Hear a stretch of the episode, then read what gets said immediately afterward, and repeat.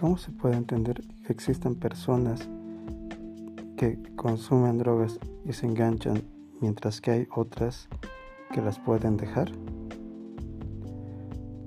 ¿Cómo podemos entender que hayan personas, eh, qué sé yo, que puedan concluir un proceso terapéutico de recuperación y otras no? ¿Será que es tan fuerte el poder adictivo de las drogas para que pasen estas situaciones? Este será el tema que vamos a trabajar el día de hoy, la subjetividad en el consumo. Si el tema es de tu interés, te invito a que te pongas cómodo, prepárate un buen café, porque comenzamos. Hola a todos, mi nombre es Alejandro Tames y soy psicólogo terapeuta en adicciones. Quiero darte la bienvenida a este nuevo episodio del programa podcast Liberarte. Liberarte es un espacio de información y conversación acerca de temáticas relacionadas a las adicciones, el cual está dirigido al, público en general, personas interesadas en, el tema, profesionales del área de la salud profesionales de las ciencias sociales. Como veíamos un poco en la introducción, ¿cómo podemos pensar que existen personas que quedan enganchadas en el consumo de drogas mientras que otras no. Lo pueden dejar o lo pueden controlar, entre comillas. ¿Cómo podemos pensar eso? ¿O es que aún no sé? ¿O es que la, hay ciertas condiciones que, que, ocurren para que una persona se enganche? ¿O el poder adictivo de las drogas es eh, más fuerte en unos que en otros? ¿O qué es lo que pasa para que eh, las personas se enganchan. ¿no? Para comenzar es importante mencionar que en el tema de adicciones siempre hay que eh, se trabaja uno por uno, ¿no? Es decir, el, respetar la parte individual particular de toda persona en todo proceso terapéutico, que esa es la parte, la fortaleza de la formación en psicología, ¿no? y me imagino que también en, las ramas de salud, etc. ¿no? Entonces de lo que se trata es de, de trabajar de forma particular e individual con las personas, ¿no? porque muchas veces existen los mitos o las creencias eh, donde se, se piensa, se cree que para tratar a, a varias personas que tienen el mismo problema, se les puede dar un mismo tratamiento, una misma receta para todos. ¿no? Y ese es un error que, que no se pueden cometer los profesionales de las áreas sociales. ¿no? Si bien, eh, por ejemplo, recordando las enseñanzas en secundaria, ahí eh, no es casual que eh, en secundarias donde te los profesores, los maestros ya te enseñan que son álgebra, te enseñan física, donde tranquilamente puedes identificar eh, problemas o eh, circunstancias dentro del ejercicio de estas materias donde eh, el problema puede tener ciertas características para que puedan aplicar una misma fórmula. ¿no?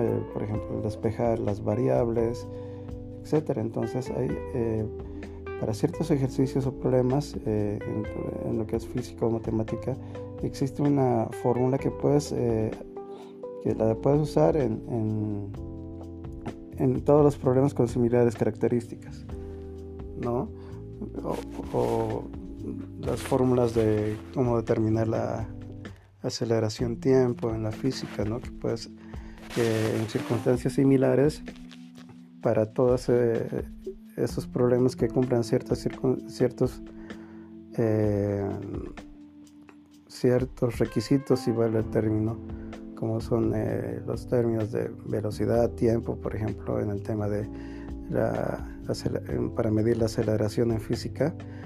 Entonces, entonces existen casos o circunstancias en las matemáticas donde puedes usar eh, la misma fórmula para resolver problemas eh, con las mismas eh, características que presentan. Pero esto no lo podemos llevar a la práctica dentro de lo que son las ciencias sociales. No a todas las personas que tengan un problema de alcoholismo, por ejemplo, se las puede tratar de la misma forma, ¿no? Si bien tienen un problema en común, pero eh, cada quien vive de forma diferente y particular su, problema de consumo. ¿No? Para hacernos una idea y que nos quede claro, eh, con un ejemplo que todos lo hemos vivido, ha sido justo la, eh, justo la pandemia del COVID-19, cuando el virus llegó a, nuestros países. ¿no? Si se dan cuenta, esta ha sido una, la pandemia ha sido un problema que nos ha afectado a todos, a toda la humanidad, pero la diferencia cuál es? Que no todos hemos reaccionado de la misma forma. Algunos habrán, eh, eh, habrán pensado que es el fin del mundo, otros habrán pensado de que eh, es un invento, que era una exageración al comienzo, otros habrán pensado, habrán entrado en crisis, en depresión porque su empresa se cerró a partir de los mecanismos de confinamiento, otros lo habrán usado para emprender. ¿no? Entonces, si nos ponemos a pensar como un problema general que nos ha afectado a todos, cada persona lo ha vivido de una forma diferente y ha, actuado de una forma diferente.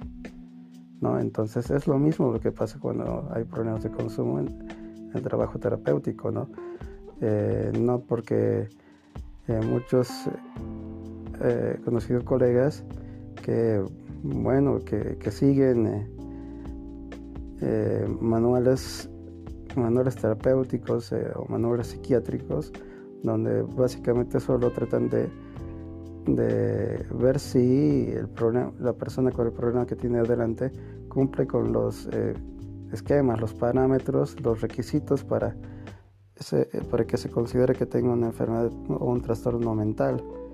¿No? basándose a, letra muerta en lo que dicen los manuales. Pero sin embargo, lo que muchas veces se deja de lado es, escuchar a la persona de cómo está viviendo ese tema, ese problema de consumo. Mientras que el terapeuta, no sé si por eh, poca experiencia o si se está formando, o comete el error de, de simplemente escuchar y evaluar para encontrar o ubicar los, eh, los, eh, los indicadores, los requisitos que solicita cada trastorno mental para ver si, si eh, concuerda, ¿no?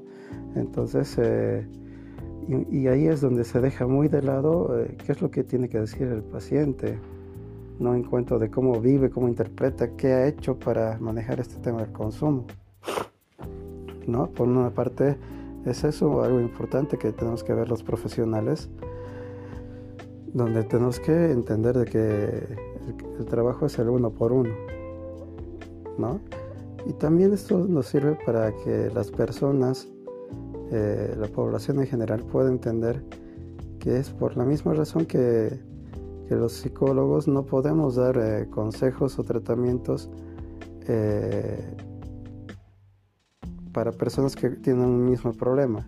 Por ejemplo, que eh, alguna vez me ha pasado que me consulten, tengo un hijo que tiene problemas de consumo, hace cinco años que consume y acabo de pelear con él y se fue de casa hace tres días y acaba de regresar. Entonces, eh, quiero que me dé un consejo. ¿No? Entonces, no podemos dar consejos eh, ni orientaciones eh, haciendo de que estas técnicas, estas herramientas que usamos en psicología la, tengamos que aplicar para todos los pacientes. Habrán pacientes que responden de una mejor forma ante una técnica que otros. ¿no? Entonces también eh, es por eso que los psicólogos no, no llegamos a ejecutar la misma terapia con una y con otra persona sino que la terapia se va a ir construyendo a partir de rescatar lo particular, lo esencial, lo subjetivo de, estas personas. ¿no? Y es justamente eh, la situación eh, que hace de que no se pueda dar tratamientos en general para todos. con esto no quiero decir de que los tratamientos grupales o la vida en una comunidad terapéutica estén equivocados, no. Simplemente este es una, un, modo más de intervenir en terapia. Eh, y volviendo al tema, ¿no? el hecho de que hayan terapias grupales, eh, programas o comunidades terapéuticas donde eh, se hacen actividades para todos y entre todos, eso no quita de que se deje de lado de trabajar lo individual o particular de esa persona. ¿no? ¿Qué nos tiene que decir en función a lo que le está pasando? lograr ubicar y proponer un plan de trabajo, ¿no? y lo propio con, los familiares, con las parejas, que, entiendan que, que hay que ver el caso por caso para poder ayudar a las personas. Entonces, ¿cómo entender de que hay personas que se enganchan y otras que no? Esto se debe a, a dos características, ¿no? Cuando una persona consume, eh, hay que descartar el mito de que si uno prueba las drogas se engancha directamente. Eso es mentira. No puede pasar en algún caso, pero no en todos. ¿no? Entonces, si se imaginan, haciendo, hagamos un experimento. Imagínense que ustedes y yo estamos en una fiesta, todos nos metemos alcohol, cocaína y marihuana en las mismas cantidades y proporciones. Nos hemos metido las mismas drogas, a mí me, yo me quedo enganchado con el alcohol, otra persona se engancha con la cocaína y otra persona con la marihuana. Entonces, pero y ahí uno se pone a pensar, ¿y por qué no todos nos hemos enganchado con una cosa? Con todos con la cocaína, o todos con el alcohol, o todos con la marihuana, o finalmente todos con todo, con los tres, ¿no? Y, somos selectivos, ¿no? Entonces, ¿qué es lo que hace porque si fuera realmente el poder adictivo de las drogas, eh, todos estaríamos enganchados con la misma droga o si no con las tres drogas. Pero no es así, siempre hay una diferencia que hace cada persona. ¿no? Entonces, si no tiene que ver el, tipo de droga que, que, sea muy alta en consumo o eh, muy blanda, entonces, ¿cómo podemos entender si todos nos metemos las mismas drogas y que escojamos opciones diferentes. Esto se debe a, dos, dos aspectos. Para que una persona se enganche con las drogas, primero tiene al consumir, eh, todos al consumir una droga, evidentemente va a haber efectos en el cuerpo, va a provocar efectos en el cuerpo. El tema es que la persona que la consume llegue a ubicar esa, esa sensación que le ha causado el consumo como algo placentero. No habrán personas que cuando se fumaron varias veces un porro de marihuana no les gustó, no, no les gusta estar medio relajados, medio colgados, como dicen muchos, y prefieren la euforia que te da la cocaína o las anfetaminas, ¿no? Entonces, eh, eh, lo primero que hay que entender es que toda droga tiene, va a causar efectos en el cuerpo siempre. Pero aquí lo particular es ubicar de, las drogas, ¿qué es, ¿cuál ha sido el efecto que, le ha gustado? ¿Le ha gustado el, estar tan relajado que deja de pensar en sus problemas con la marihuana? El, que cuando tiene un mal día, entra en una depresión o tristeza, empieza a beber? ¿O aquella persona que tiene un mal eh, rendimiento deportivo y se mete anfetaminas para poder aguantar más? Entonces, lo primero que tiene que pasar es que tiene que sentir un eh, al sentir los efectos que causa la droga, tiene que ubicar en alguno de ellos eh, algo de satisfacción, ¿no? Para que se enganche. Eso en primer lugar. Eh, y en segundo lugar, tenemos cuando la persona le encuentra una función, un uso. No, no basta de que, de que la, la droga cause efectos en el cuerpo, sino que tiene que ubicar, darle un uso. ¿no? volviendo a los ejemplos, ¿no? aquella persona que, que descubre que el alcohol le sirve para los momentos donde entra en depresión, en tristeza, ¿no? aquel deportista que, que cree que pese a dar su mejor esfuerzo nunca va a mejorar su rendimiento y prefiere usar anfetaminas. O aquel, eh, aquella persona que no puede concentrarse o que eh, prefiere mantenerse relajado eh, fumando marihuana con tal de no pensar en sus problemas. ¿no? Entonces, si se dan cuenta aquí, el, uso, la función que cumple un tóxico es, eh, es, más o menos lo que ubican las personas en consumo del para qué les sirve. Y es eso en el para qué les sirve, que si se dan cuenta, también nos dice algo que, que hay cierta incapacidad de estas personas a nivel psicológico. Por ejemplo, esta persona que tiene problemas de depresión, eh, en lugar de buscar ayuda para manejar, para buscar estrategias de cómo manejar una, una depresión o cómo salir adelante, etcétera, en lugar de buscar ayuda, demás cosas, se encuentra un refugio en el alcohol, que es más fácil, más inmediato. Aquel, aquella persona que, que por ejemplo, eh, usan anfetaminas para mejorar su rendimiento deportivo, ¿no? Eh, podemos ver de que esta persona lo que hace es eh, mm, no saber cómo manejar esta frustración que, siente al, no poder dar más o mejorar más en su rendimiento deportivo. ¿No? y entonces en, lugar de buscar otro entrenador, en vez de buscar ejercicios que mejoran su rendimiento deportivo, prefiere meterse cocaína para sentirse mejor y rendir más y no cansarse. ¿no? O en el caso de las personas que usan la marihuana para eludir los problemas, ¿no? ¿Qué nos está diciendo ahí? Que eh, al no saber cómo afrontar problemas que lo invaden, que lo sobrepasan, prefiere estar dopado con la marihuana para dejar de pensar, ¿no? Entonces, eh, en resumen, estas son las dos características que hacen que las personas se enganchen. Primero, que al momento de que sientan los efectos en el cuerpo, esto le produzca un placer a la persona. Y luego, que cuando la persona se, eh, le da un uso, una función a las drogas, es que ahí es donde se engancha. ¿no? Y ahí vemos justamente el predominio de los objetivos sobre la droga misma. ¿no? Por eso no todos estamos enganchados a la misma, eh, no todos se enganchan eh, con las mismas cosas. Habrán personas que incluso no se engancharán con drogas, pero sí se engancharán con otra cosa, ¿no? Por ejemplo, el cutting, el bullying, etc. ¿no? Entonces, de lo que se trata es de poder ubicar eh, primero los efectos que produzca la droga en la persona, eh, la función que le puede dar y eso hace que se enganche. Cuando la persona encuentra un gusto, le genera un placer y encuentra una función, esa persona eh, va, a ser de los que empiece a consumir regularmente, periódicamente y llegar a la dependencia. Pero si la droga no le ha generado a esa persona eh, una buena sensación, digamos, en lo, que produce en el cuerpo, y no le ha dado, no ha encontrado un uso.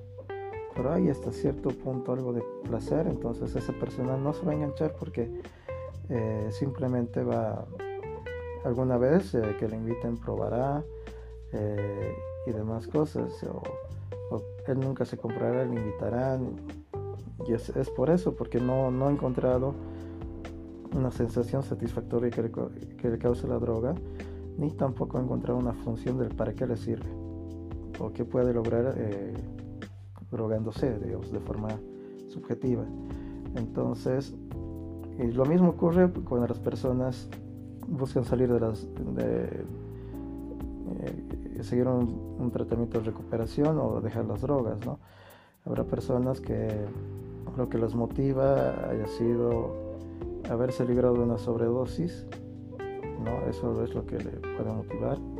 A otra lo que le puede motivar es ver eh, la mirada de su hijo cuando lo están llevando detenido para hacer riñas y peleas en estado de ebriedad en la vía pública. ¿no? Que sea tan insoportable que esta persona vaya a, decide a buscar ayuda terapéutica. O por ejemplo, aquella persona que, que perdió grandes cantidades de dinero por haberse hecho asaltar, estando en estado de ebriedad, ¿no? Entonces, eh, de igual forma como hay varias maneras de que las personas se enganchan a, las drogas también hay varias maneras de que las personas las dejen. El tema es ubicar estos puntos en el caso por caso, en el uno por uno, perdón, para poder trabajarlas. Entonces hasta aquí quería compartir el, episodio de hoy, hemos visto cómo lo subjetivo eh, determina mucho del tema del consumo, ¿no? que tiene que ver con sentir efectos en el cuerpo y luego tiene que ver con perdón tiene que ver con, con esto de de, de, de de engancharse al momento de encontrar una función y es cuando la persona no encuentra una sensación eh, muy placentera que le puede generar la droga y menos aún encuentra una función son esas personas las que no se enganchan ¿no? que pueden probar alguna vez eh, porque está ahí qué sé yo pero no hay una explosión de satisfacción de eh, placer que pueda provocar eh, en el cuerpo la droga, menos aún cuando no le da un no le encuentra un uso una función eh, que pueda ayudarle la droga a la, persona que la consume. Entonces, este es el tema que quise compartir el de hoy. sin antes hacerles la invitación que me puedan seguir en mi fanpage psicólogo Alejandro Tames, Vivir sin adicciones es posible, donde siempre comparto contenido de valor gratuito y también eh, algunas cosas con costo. ¿No? Y, bueno, si necesitan apoyo terapéutico me pueden encontrar por ahí. Sin nada más que decir, me despido de ustedes a la distancia, nuevamente agradeciéndoles de que estén siguiendo. Compartan por favor este material con demás personas y eh, estoy con ustedes en la próxima. Saludos, bye.